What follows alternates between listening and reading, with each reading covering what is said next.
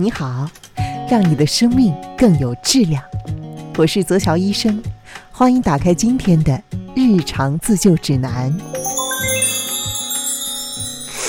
流鼻血是电视剧中经常出现的桥段，唐伯虎被绝色倾城的秋香美到震惊，流了鼻血。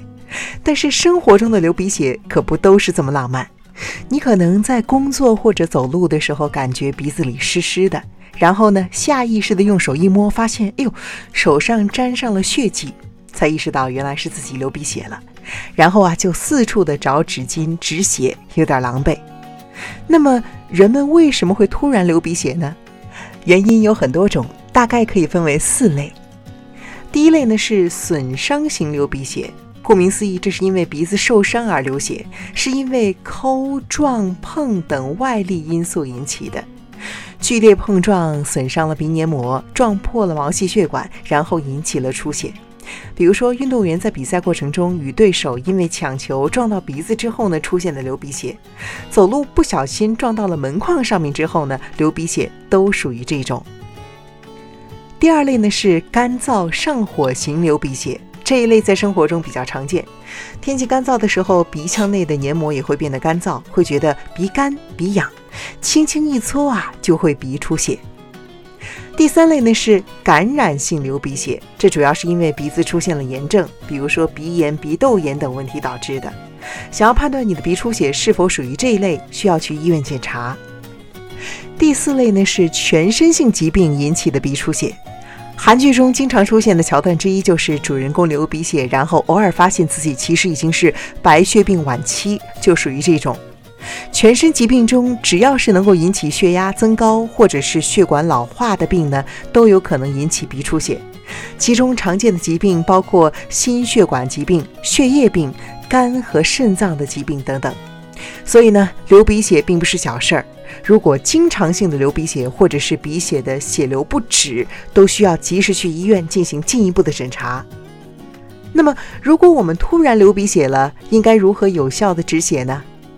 你可能会想到好几个方法，比如说仰头止血，往鼻子里塞一大团纸巾等等。但是你知道吗？你耳熟能详的这些方法其实并不科学。首先啊，仰头呢并不能够止血，这主要是由鼻子的构造决定的。鼻子呢是由相互贯通的鼻腔等部位组成的，人的口鼻又是相通的。所以流鼻血的时候，仰头只会让本来从鼻孔流出的血呢流到了嘴里，或者是咽到了胃里。所以呀，仰头呢只是改变了血液经过的途径，并不能够有效的止血。你要知道啊，仰头止血不仅不能够有效的止血，反而呢，因为仰头而咽到胃里的血，很有可能刺激消化道，引起咳嗽、呕吐等不良反应。那么往鼻孔中塞上一大团纸巾呢？这仅仅是把鼻血吸到了纸巾上面，不能够缓解出血的症状。而且用一大团纸巾硬塞进鼻孔，还会撑大鼻子，影响鼻子的舒适和美观。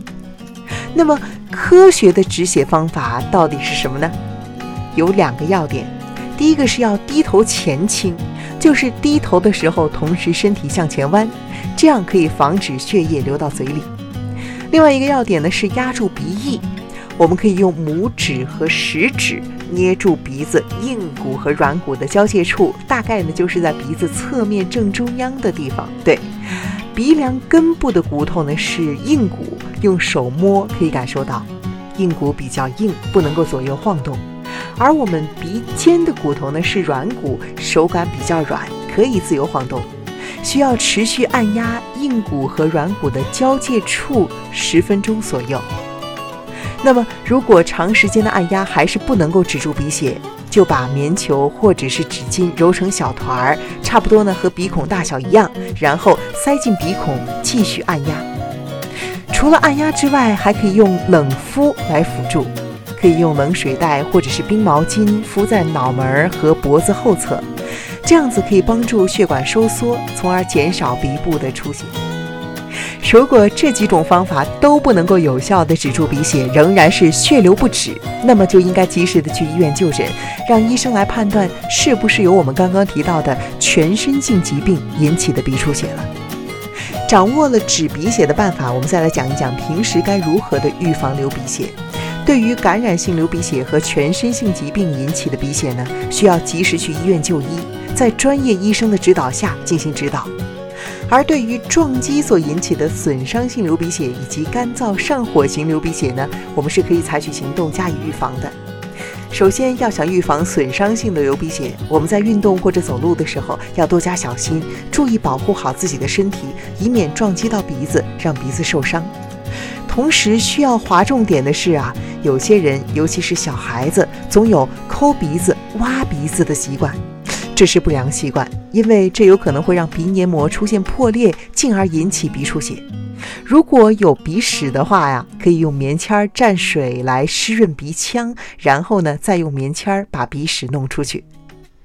那么，对于干燥和上火型的流鼻血呢，首先我们需要保持鼻腔内部的湿润，在卧室里或者是办公桌边上可以摆上加湿器来增加空气的湿度，保持鼻腔内部的湿润。洗脸的时候，顺便用水冲洗鼻子，也可以改善鼻子干燥的情况。还可以用棉签蘸着红霉素软膏抹在鼻孔里进行润滑。红霉素软膏在药店就可以买到。当然了，在饮食上呢也要多加注意。中医角度来讲，鼻子和肺部息息相关。人体的气血上升，产生了肺热，就会流鼻血。所以啊，要想安抚肺部的燥热。就需要在饮食上做调整，辛辣食物、油炸食物、巧克力、瓜子儿都会引起肺部燥热，要尽量的避免。还要多喝水，增强体内的血液循环，为身体补充水分。注意饮食的清淡和健康，多吃枇杷、百合等一些润肺的食物。好了，以上就是止住鼻血和预防鼻出血的小窍门，你掌握了吗？希望今天的日常自救指南对你有所帮助。我是泽桥医生，如果你喜欢这个专辑的话呢，欢迎订阅它，并且把我分享给更多的朋友。下期再见了。